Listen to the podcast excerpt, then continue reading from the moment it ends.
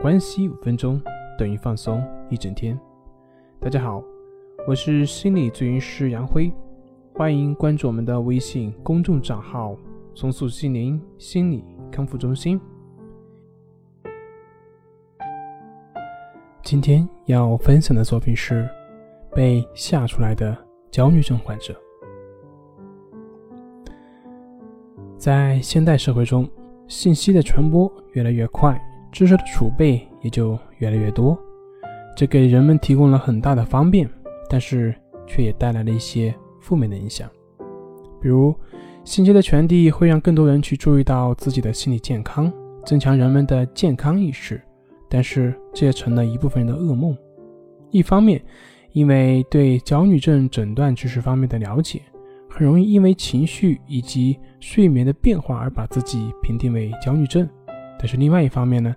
这些信息也很容易成为击破一些人的心理防线的利器，进而把自己和焦虑症和精神病联系在一起，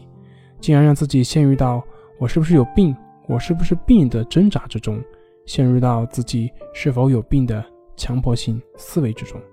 甚至在得到无病的保证之后，也依然不会安心，依然要努力与焦虑划清界限。寻找新的有力的证据或者保证来证明自己没有焦虑。这群人是因为无法接受自己可能与焦虑搭上边的现实所表现出来的强迫，